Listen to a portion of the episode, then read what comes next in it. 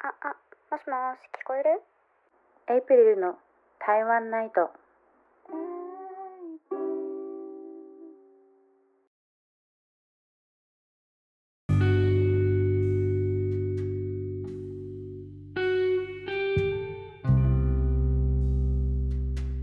はい、どうも皆さんこんばんは、エイプリルです。えー、現在は日付変わって6月7日月曜日の午前1時22分になります。えー、毎度のこと、夜更かしをして、このポッドキャストを撮っております。なんか夜中の方が撮ろうっていうか、いるなんか喋りたいなっていう気持ちが湧いてくるあの夜行性気質なので、この時間に撮っています。はい、ということで、今日は何の話をするかなんですけど、前回も一度やった、えっと、エイプリルの台湾インディーズのすすめっていうコーナーっていうか、2回目を今日はやっていきたいと思います。前回は Deca Joins っていう私が台湾に来て一番最初に行った、えー、っとライブのバンドを紹介したんですけど今回は女性アーティストになります。で今回のアーティストはあの前回はまだその初めて行ったライブっていうあのエピソード自分のエピソードがあったんですけど今回のアーティストは実は私はまだ一度も生で見たことがありません、えー、なので ちゃんと事前にトークのネタがないので事前に彼女のその何て言うんだろうプロフィールについて調べてきましたのでそれとかなんか私のその彼女に対するイメージみたいなのを話しながら紹介していきたいと思います。はいということで今回紹介するのは、えーと、上演バーバー、えー、中国語発音は上演バーバーですね。で、日本語っていうか表記だと数字の9にアルファベットの M で88、88で上演バーバーって読みます。で、彼女は女さっきも言ったんですけど女性のアーティストで割と最近出てきたアーティストですね。なんですけど、えーと、ジャズとか R&B でもう今多分若者の間では台湾の若者の間では、まあ、知らない人はいないだろうっていうぐらい人気のアーティストです。はい。で、彼女のその経歴っていうか、についてちょっと簡単に言うんですけど、なんか面白くていろいろ調べてたら、もともと台湾出身で、で、大学がファッションを専攻していたんですね。で、ファッションっていうと、台湾人とか台湾に住んでる人はピンとくるかと思うんですけど、大学でファッションって言ったら、実践大学の出身なんですね。実践大学っていうのが、台北にある、えっと、私立の大学なんですけど、多分、ファッションで言ったら、台湾では、まあ私の印象なんですけど、あのすごいトップに上がってくるようなファッションといえば実践大っていうぐらいのイメージがあるおしゃれな学生がいっぱいいる、えーと、大学のか、えーと、実践大学ですね。の出身だそうです。でなので大学はもうバリッバリファッションの勉強をしててで大学を卒業した後にニューヨークに渡ってニューヨークのアパレル企業にインターンで、えーと、働いていたそうです。もうもうこの時点でかなり、なんて言うんだろう、行動力があるイメージがあるんですけど、なんか日本人だと、あの、本当にここ最近はそんなことないと思うんですけど、あんまり日本の学生って、その海外の大学に行くとか、あの留学とかはあっても、なんか正規留学生として海外の大学っていう選択肢って本当に出始めたのって、まあ、主流になったのってここ最近だと思うんです近年だと思うんですけど台湾は割と印象としてそれがすごい多いなと思ってて、えっと、アメリカとか、まあ、ヨーロッパの方の大学でもオーストラリアもそうだしなんか海外の大学に進学する人がすごく多い印象があります台湾人は。で結構なんか聞いたところによってやっぱりアメリカの大学でも台湾人って多いらしいんですよ。台湾こんなに小さいけど、なんかやっぱりその外に対する意識みたいなのがそういう若い時からあるイメージですね。はい。で、まあ、話を元に戻して、で、そのジョエンバーは彼女はアパレル企業にインターンでニューヨークで働いてたんですけど、なんか幼い頃から歌が好きで、で、本当は歌手になりたくてっていう夢が捨てきれず、かつ、なんか台湾に戻ってアパレル、ファッションデザイナーで生き残るのは難しいだろうって当時の彼女は思ったらしくて、で、歌手を目指したい。で、歌には自信があってっていうので、そのインターン辞めて、そのままニューヨークの結構かなり有名なジャズの音楽学校に入り直して音楽を勉強したっていう経歴を持っているそうです。なんかこの時点でかなりなんてねすごい行動力があるっていうかなんか強いですよね。なんか自分の夢を追っかけてっていう感じの。それで、えっと、台湾に戻ってきたのはいつなのかちょっとわかんないんですけど、台湾で2016年に初めてのステージに立ったらしく、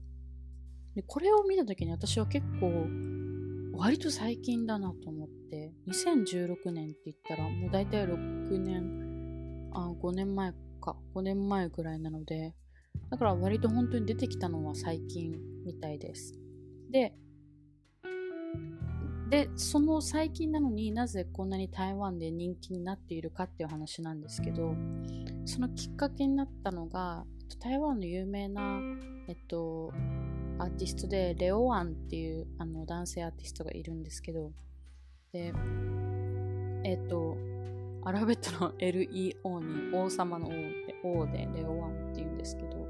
彼がもうもともとすごく有名で、彼とのコラボ曲みたいな感じで出した、えっと、曲がもう大ヒットして、で、それをきっかけに、このジョン・バーバーはすごい人気になったみたいです。で、その曲のタイトルが、えっと、ペニゴジャルかな？もう歌のトーンで言っちゃった今。ペニゴジャルですね。私の中国語の発音そんなに良くないので えっと、意味としては、なんだろう、意味としては、えっと、あなたと過ごす週末みたいな感じのタイトルの意味なんですけど、多分あの、ジョエン・バーバーとレオワンで検索したら、YouTube ですぐトップに出てきます。というかもう多分、ジョエン・バーバーで検索したらかなり上位に上がるんじゃないかなと思うんですけど、この曲ものすごいいい曲なんですよ。なんかちょっとラップ調っていうか、で、あの、アメリカで PV を撮ってるんですけど、この PV もすごいおしゃれで、で、2人のそのコラボ曲がものすごいヒットして、で、それをきっかけにあの人気が出たんですけど、そもそもそのコラボのきっかけは全く別に最初から友達だったかとか、レオワンとっていうわけではなかったらしくて、あの、歌手を目指すって決めてから、その、ジョエンバーは彼女はデモ曲を作っても至るその音楽レコード会社とかに送りまくったりとかしててでその時にそのレオアンに個人で、えっと、コンタクトを取ってコラボしませんかっていう風にデモを送ってでそれに答えてくれてで一緒に作曲してっていう感じであの曲が出来上がったらしいです。いやだからなんかこれを聞くとかなり本当に行動力がすごいし、やっぱりなんか、そういうふうに自分で掴み取ったからこそ、そんな2016年が初ステージ打っても、こんなにすぐ、この5年間ぐらいでこんなに人気が出るっていうのは、なんか、すごい夢があるなっていう感じですね。で、この曲は私は台湾に来たのが2019年で、この曲は何年の曲なんだろう私が台湾に来た時にすごく至るところで耳にしてたんで確か多分来た年の曲なのかななんか本当にその街中を歩いてもすごく聞くしラジオからもすごい聞くしで流れてるしっていうイメージの曲ででなんかもうもう一度聴いたら忘れられないぐらいのちょっと中毒性のある曲で多分みんなすごい好き嫌いな人いないんじゃないかなっていう感じの明るい曲調の曲です。で、そんな感じで、え、ー、と、デビューっていうか、えっと、人気が出てってで私その冒頭でもあのジョエン・バーバーにまつわるエピソードがないって話をしたんですけどそれはもちろんその興味がないとかっていうわけではなくてここで 2回目に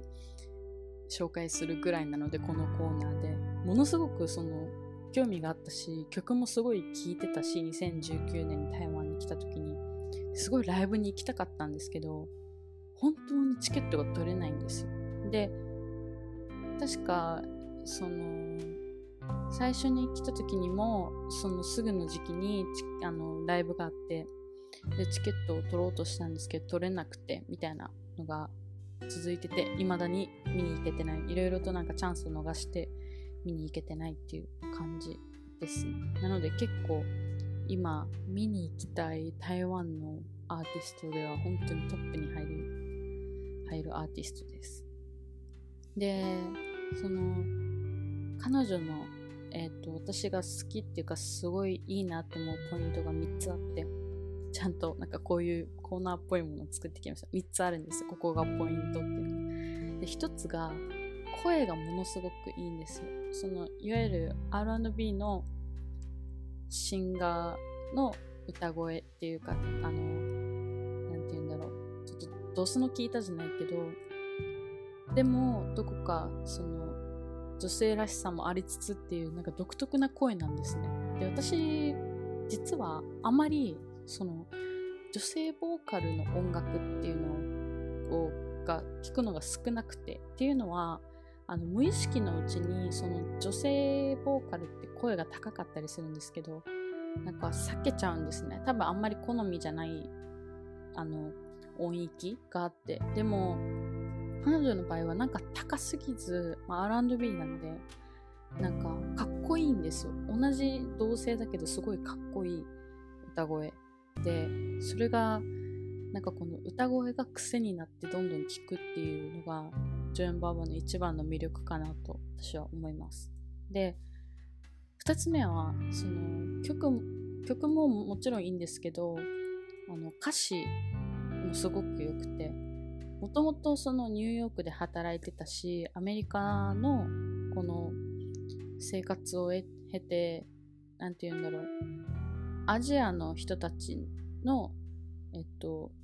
なんて言うんだろう、女性に対する、女性、アジアでの女性の立場みたいなのにすごい違和感を覚えたりとかしたみたいで、で実際その私が調べてたあの中で、インタビュー記事とかでも、なんか、そういう、まあ、女性っていうわけではないんですけど、この場合は、あの、なんて言うんだろう、世間一般的な評価とか、世間の目を気にするとかその台湾でいうところのそのいい大学に行くべきいい会社に入るべきとか何歳までにこれをすべきっていうのが多いっていうこの台湾彼女にとってはその自分の母国の台湾のこういう社会的な価値観みたいなのにすごい疑問を持っててでそれに対するなんかもっと自分を持って芯を持ってっていうので良くないっていう自分がやりたいことをもっと明確に誰がこうしたこうした方がいいからとかって言われてやるとかじゃなくてっていうそのメッセージ性がその歌詞とかにも入っててその女性の強さみたいなのが結構入ってたりとかまあ女性じゃなかったとしてももう普通にその一人の人間として自分の目標に向かって頑張る自分がやりたいことを頑張るっていうそういうメッセージ性が込められた歌詞がすごい多くてなんかかっこいいんですよ。もう全体的にすごい女も惚れるかっこよさっていう感じの曲もうその歌声もそうだし曲の歌詞もそうだしメロディーもそうだしっていうのがなんかすごい印象に残ってる、ジョエン・バーバーのすごい良さだと私は思います。はい。で3つ目最後なんですけど私はこれは彼女のすごいいいなって思うのはあのガンガンにその他のアーティストとコラボするんですよ。結構そのまあ自分の世界観っていうのを大事にするっていうのももちろんいいとは思うんですけどなんか他のアーティストとコラボすることによって今までそのソロ活動では見えなかった、えっと、新しいなんて言うんだろう、見せ方みたいなのが、他のアーティストとコラボすると、あ、こういう感じの曲も歌うんだとか、こういう感じの歌い方もするんだっていうのが見えてくるっていうのが多くて。で、実際そのさっき話した、えっと、人気になるきっかけのレオワンもそうだし、あと、台湾のその、その人気のある、若者の間で人気のあるアーティストとかともバンバンコラボして曲を出してて、で、そのコラボ曲もすごいヒットして、で、賞を取ったりとか、そういうのもしてるぐらいなんですよ。だから、なんか、その辺が、なんて言うんだろう。自分のやりたいこととか、自分のシーンとかっていうのをちゃんと持ちつつ、でも、なんかその、プライドが高すぎないっていうか、視野をひげ広げられる機会があったらバンバンに広げていこうっていうなんかそのスタンスみたいなのが見えてでそれがすごいなんかかっこいいなってもう本当にかっこいいなとか憧れっていう感じの目線で私は彼女を見ててで彼女の音楽が好きだなってすごい思います。はい。ということでなんかすごいはぁってなっちゃって今喋ってたけど。16分ぐらい。えー、っていう感じでジョンバーはえっと結構日本のイベントにもそのコロナ前の時は出てて日本でも公演をやってたみたいで。であのさっき見てたあのインタビュー記事とかでもあのフジロックに出演するのが夢だっていう話をしてたりとかかなりその台湾だけじゃなくて日本だったりとかにも目を向けててであの私この後私の好きな彼女の曲を3曲紹介するんですけどこれを先に紹介しようかなじゃあ。えっと好きな曲3曲あって。で1曲目がえっとそうですね Aim High っていう曲なんですけどえっとこの曲もそうだし2曲目がえっと Down Face 遅延浪,、えっと 浪費浪費する時間を無駄みたいな Down Face 遅延っていう曲でこの2曲が結構そのさっき話した女性の強さみたいなのがすごい感じられてあのものすごい強い女性のメロディーと歌詞っていう感じで私はかなり何て言うんだろう自分を奮い立たせたい時とかに聞いたりとかしますね。なんかテスト前とか やらなきゃっていう時にそのジェーンバーバーの曲を聴いたりします。で3曲目なんですけどこれがえっ、ー、と、愛情ゆっていう愛情に雨って書くんですけど、愛情雨みたいな日本語読みだったっていう曲名なんですけど、えっと、この曲が私はなぜお気に入りかっていうと、ものすごくそのシティポップ感を感じるイントロなんですよ。で、これ本当にあの YouTube に上がってるので、ぜひとも検索して聴いていただきたいんですけど、愛情に雨ですね。って書いたら出てくると思うんで、ジョン・ジョエンバーバーの。あの PV もそうだしなんかやっぱりその日本の80年代90年代の音楽から印象ってかあの影響を受けてるんだなっていうのをものすごい感じる分かる曲でで実際他のやつでもとあの竹内まりやの「プラスチック・ラブ」をカバーしてる映像とかも出してたりしててでだから結構なんかシティポップの印象を受けてるんだな、印象？影響を受けてるんだなっていうのが、すごい感じられる部分がちょいちょいあって、だからこそなんかその日本進出っていうのを、えっと、視野に入れてたりするのもそうなのかなってなんか勝手に思ったりしてます。なので、その、がっつり R&B とかジャズが好きじゃない人でも、なんとなく懐かしい気分になれるメロディーとか歌い方みたいなのがあったりとかするので、なんか割といろんなジャンルの好きな人に、えっと、いろんなジャンルの人になんか気に入ってもらえるような曲を作ってるのかなっていう感じがしますね。はい。ということで、なんか後半まとまらなくなっちゃったけど えっと、ジョエンバーは、えー、名前を覚えてもらえれば、9ミリ、9M88 ですね。で、え、ー、と、YouTube の方で検索したらめちゃくちゃ曲出てくるので、全部すごいいい曲です。ですごく、あの、本当に何何度も言うんですけど、同じ同性としてかっこいいなって思える女性像っていう感じで、で、ライブ映像とかも結構あって、すごいいいので、えー、興味ある方はぜひ聴いてみてください。で、あの概要の方に私の先ほど言った、えっと、私のお気に入り3曲もちゃんと書いておくので、検索して、えっと、聞いてくれればなと思います。はい、ということで、まあ、準備してもごたごたになっちゃうんですね。えっと、第2回目のエイプリルの台湾インディーズのすすめでした。また、えっと、まだ全然好きな